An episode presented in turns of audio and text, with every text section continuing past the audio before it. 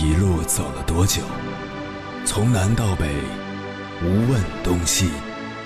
这一生走了多远？春华秋实，红颜白发。也曾鼓起勇气，奔向不曾到达的地平线。也曾迷失方向，受困于爱恨情仇的漩涡。当夜幕降临，一切归于沉寂。有人正迎着月光，踏遍千山万水，为你而来。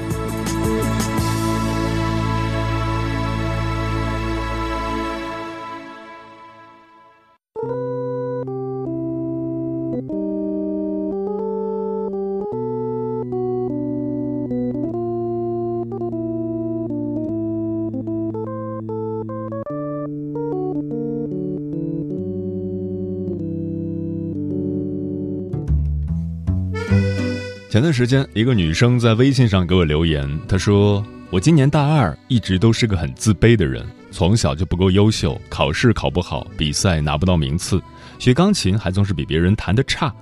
久而久之，我开始觉得自己什么都做不好，是个没用的废柴。看到身边那些自信的人，我也会羡慕，希望自己也能像他们一样阳光。但是，自信这种与生俱来的性格，我怕是永远都学不来吧。”看完他的留言，我深有感触，因为我知道自卑的人活得都比较辛苦，对任何事情都会感到不安，常常自己怀疑自己，陷入苦闷和纠结，做人唯唯诺诺，不敢追求自己想要的生活，生活已经很艰难了，而自卑这件事仿佛又让生活更加沉重了一点点。不过，我想告诉留言的这个女生，也想告诉所有自卑的朋友。自信不是与生俱来的，自卑也不是无法克服的。曾经我也是一个有点自卑的人，觉得自己脸庞不够帅，身高不算挺拔，腿比较短，酒量也一般。曾经我也放任自己沉浸于这样的负面想法中，甚至一度预感自己可能永远无法战胜上述因素导致的自卑，除非重新投胎或基因再造。曾经，我把这种自卑情节向一位师姐倾诉，她是我们北师大的心理学博士。听完我的倾诉后，她不仅不安慰我，还哈哈大笑。笑完后说：“师弟，你需要一张机票。”我问：“机票与我的自卑情节有何关系？”啊他说：“你买张机票去韩国整整容，把该优化的地方都优化一下。”我说：“师姐呀，你不从心理学的角度宽慰我也就算了，还调侃我。”师姐笑着说：“你能笑嘻嘻的把这些话讲出来，说明你心里没问题，说明你已经接受了这些。”那一刻，我明白了，治愈自卑的不一定是成长，还有接受。接受了一些无法改变的内在或外在因素，卸下了自卑情节的沉重心理负担，就可以放飞自我去做其他更有意义的事情了。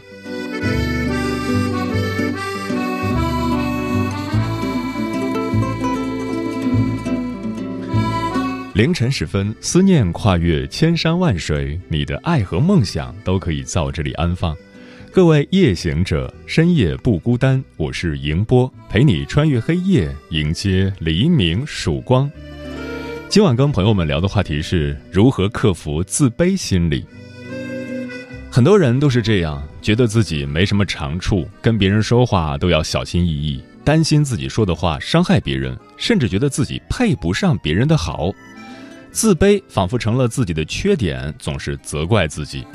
其实，自卑是种常态，适当的自卑有助于人们奋进。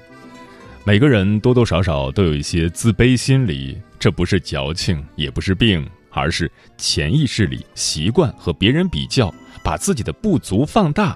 但我们完全可以克服自卑，重塑自信。关于这个话题，如果你想和我交流，可以通过微信平台“中国交通广播”和我分享你的心声。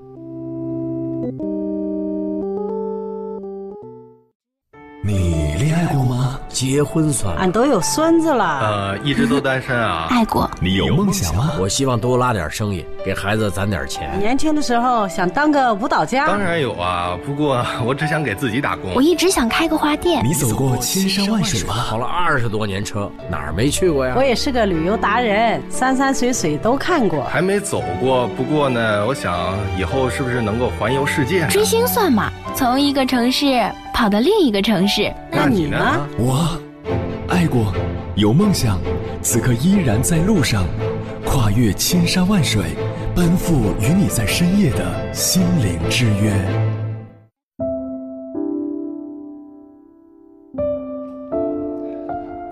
朋友的女儿在北京一所知名小学读书。一天，他们班上新来了一位舞蹈特长生，是个漂亮的混血女孩。朋友的女儿回到家后对他说：“爸爸，我跟那个新同学站在一起时感到难为情。”一开始，朋友还不明白女儿口中的难为情是什么意思。后来仔细一琢磨，发现其实是自卑感，因为容貌上不如对方漂亮，所以女儿感到了自卑。但有意思的是，那位漂亮的混血女孩也是自卑的，因为她的成绩不太好。你看，自卑感每个人都有，即使是看起来自信的人，也有自卑的阴影，因为每个人都有自己的局限。今晚千山万水只为你心理课堂，跟朋友们分享的第一篇文章，名字叫《自卑没什么不好的，改变自卑的方式错了才致命》，作者武志红。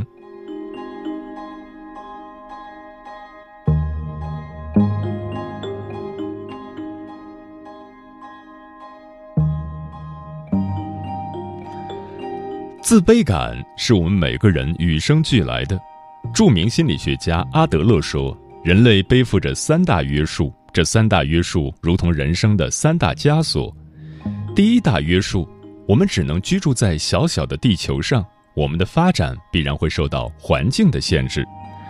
第二大约束，我们是地球上最弱小的居住者，没有狮子和大猩猩那样强壮。”也不像其他动物一样能够独自解决生存问题。第三大约束，人类是由男女两性构成的，男性离不开女性，女性也离不开男性。这三大约束其实就是人类自卑感的源头。我们总是害怕自己身上的那种自卑感，但阿德勒却认为，有自卑感并不是一件坏事。因为人类文明正是一次次战胜自卑感后的成果。相反，如果我们能够通过自卑感看见自己的弱点和缺陷，并想方设法弥补，这个弥补的过程也将成为文明创建的过程。就比如，由于身体不如很多动物强壮，难抵寒冷，于是人类学会了修建房屋、制作衣服。我们真正害怕的。其实是被自卑感淹没。如果我们不能从中走出来，就会让内心乃至整个生活陷入危机。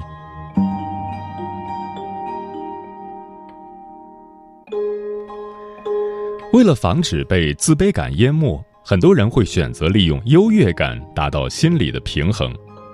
如果说自卑感是一种觉得自己比别人低下的感觉，那么优越感就是觉得自己高人一等。但正如阿德勒在《自卑与超越》一书中所说的，每一个看似高人一等的表现背后，都藏着自卑感。人只要感到自卑，就会不遗余力地去追求优越感，这是人的本性，也是阿德勒个体心理学的基石。追求优越感有两种方式，一种是在幻想中确立优越感。这看似是一条捷径，能够快速让人达到心理平衡，实际上却会将人引向歧途。比如，看到一个某方面强于我们的人，我们在自卑之后，往往会通过嘲笑、打击和贬低对方，在心理上寻求一种优越感，实现心理的平衡。鲁迅笔下的阿 Q 就是用这种方式追求优越感的典型。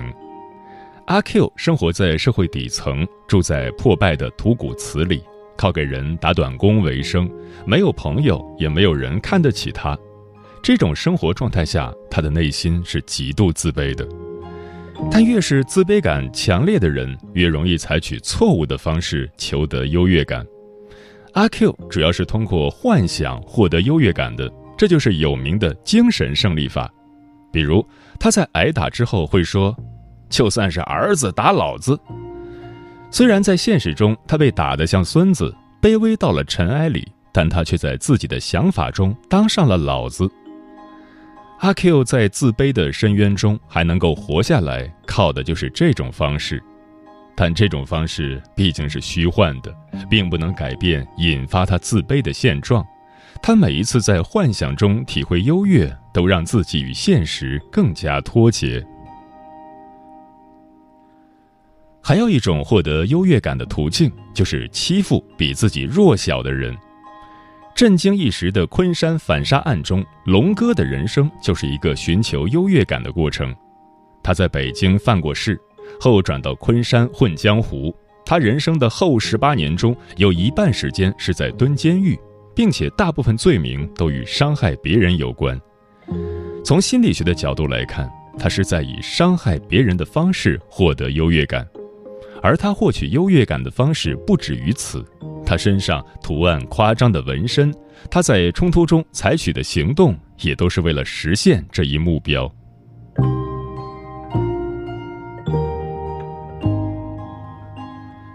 事实上，追求优越感本身没有问题，问题在于追求的方式。在《恐惧给你的礼物》一书中，罪犯巴多的故事给我留下了深刻的印象。巴多入狱前，每天在一家汽车餐厅的后厨打扫卫生。他没有朋友，默默无名，是一个极其自卑的人。为了摆脱自卑，他想到了让自己出名，以此获得人们的关注。而他能想出的出名方式，就是杀死一个名人。最终，他残忍地杀害了好莱坞女明星丽贝卡。对于这种以扭曲的方式追求优越感的人来说，他宁愿被惩罚，也不愿意被忽视。每一个人都在追求着某种优越感，而正常人与罪犯的不同之处就在于追求的方式。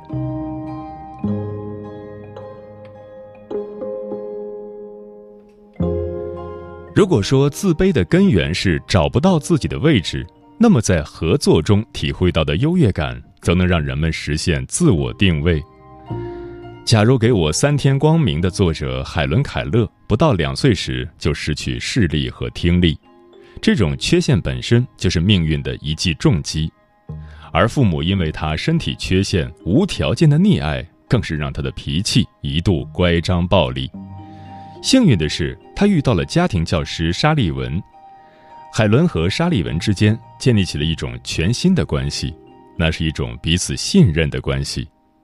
他们为了拓展海伦生命的可能性而展开合作，海伦因此挖掘出了自己在语言与文学上的才能，找到了无上的优越感和全新的自我定位。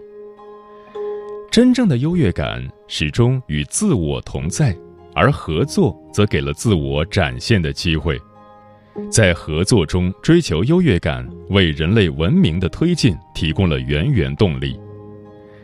人的一生都是依照着追求优越感这条伟大路线进行的。我们的奋斗，其目标就是为了从卑微提升至优越，从失败提升至成功，从底层提升至上层。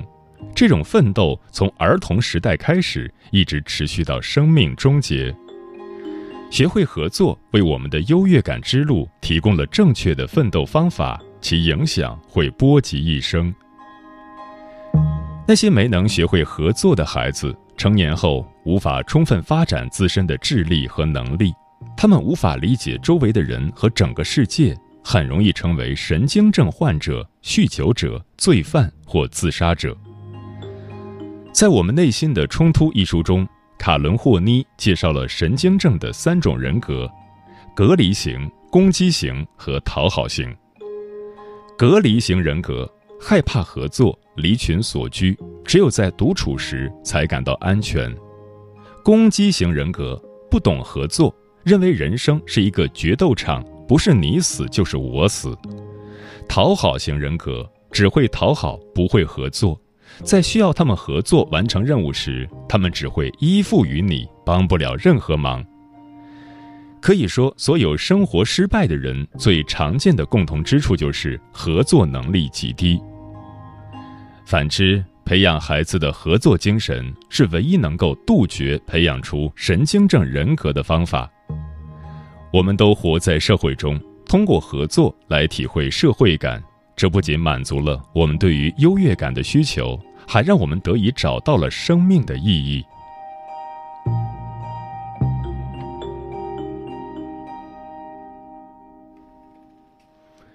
当一个人在合作中将生命展开，成为真实的自己之后，他也就给自己的生命赋予了意义。阿德勒认为，纯粹的个人实际上是无意义的，意义只有在通过交流被人共享时，才能称之为真正的意义。唯一的意义就是能对他人产生意义。每个人都想印证自己的价值。但个人价值必须建立在对他人有所贡献的基础上。正如诗人泰戈尔所说：“我们只有献出生命，才能得到生命。”如果我们不能在合作中倾注自己的情感和心血，我们所有的目标和奋斗，所有的思想和灵魂，都将毫无意义。我们必须对自己之外的世界感兴趣。必须要让自己的生命充满意义。生命的意义带给人类最直接的感受就是获得归属感。一个缺乏归属感的人，神情通常是空虚的；而一个拥有归属感的人，则能实现生命的充实和饱满。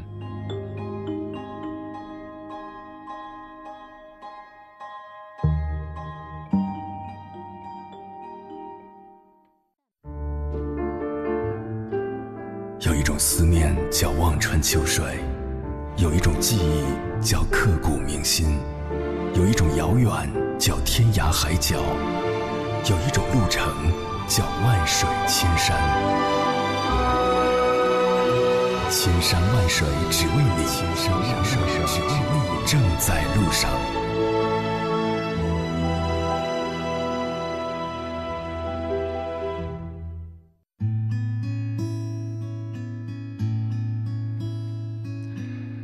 感谢此刻依然守候在电波那一头的你，我是迎波。今晚跟朋友们聊的话题是如何克服自卑心理。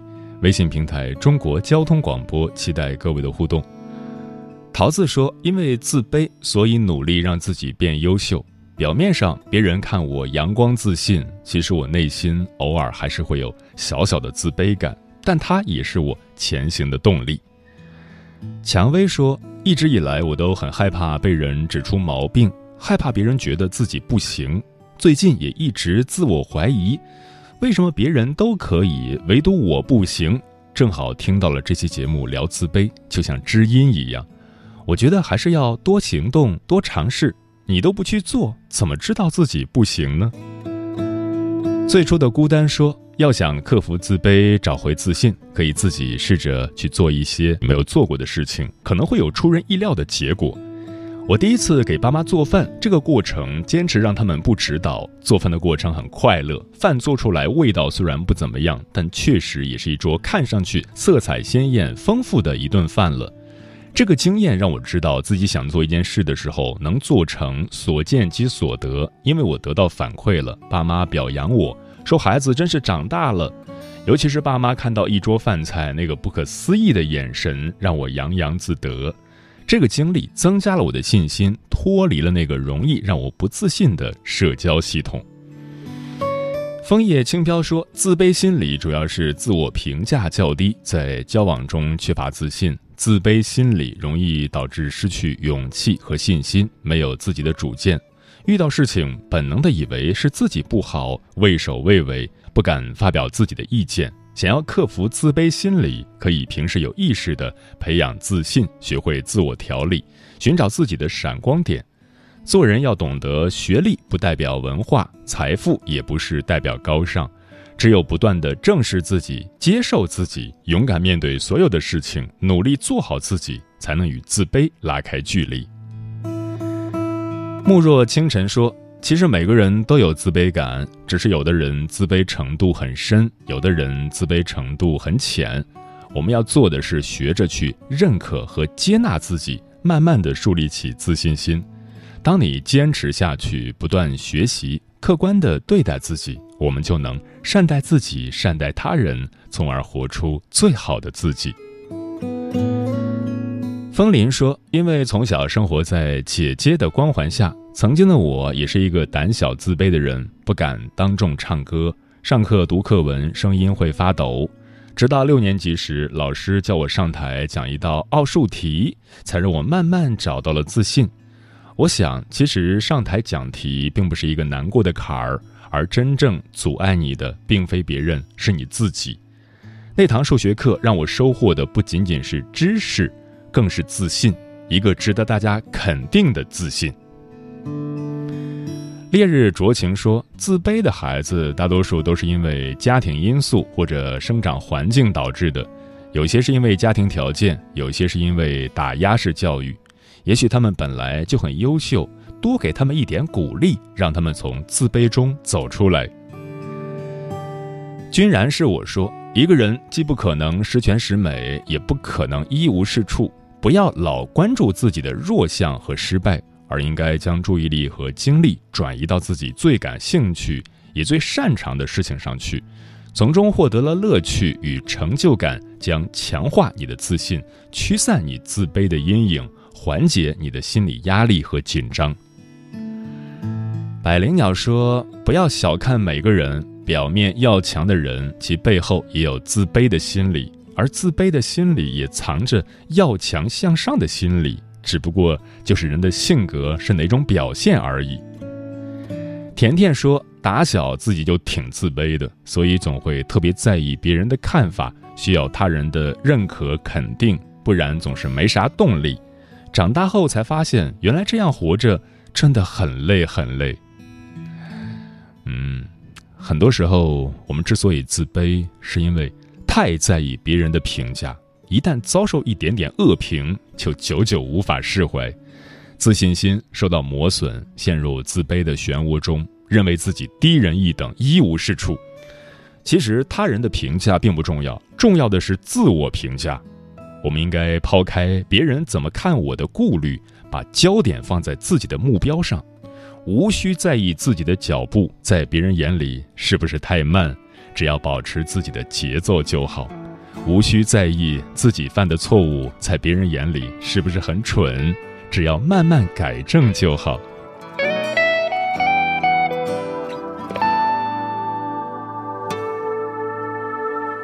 讲理想讲半天，又凭什么？讲远景讲到底，让人幸福这期望，我不配去担。若面上偶然有些沮丧，不必打探我，曾为谁孤单一个坐天光？人前人后或者都不起眼，难怪每个夜晚回家孤单进餐。明明没气力发光，世界何来耀眼？我构造太简单，流泪嫌未够凄惨，无谓谈自己，只有自卑属于我。做不起讨好角色，期望谁发现爱惜我？其实凭心？之间无多，相信恋爱不信可以被爱，心痛什么？习惯了孤单去过，不必高手教我。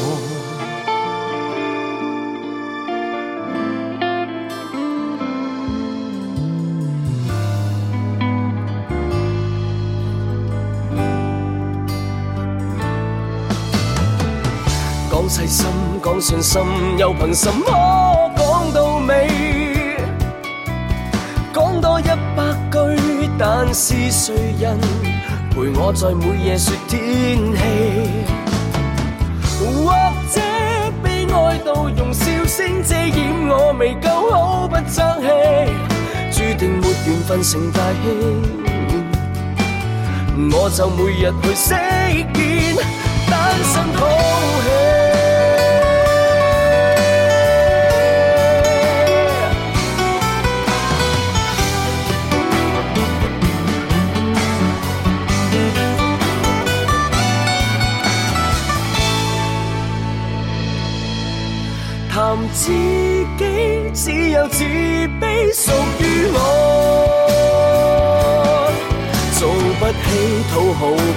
色，期望谁发现爱惜我？其实凭什么资格无多？相信恋爱不信可以被爱，心痛什么？习惯了孤单去过，没什么奖励我。无谓谈自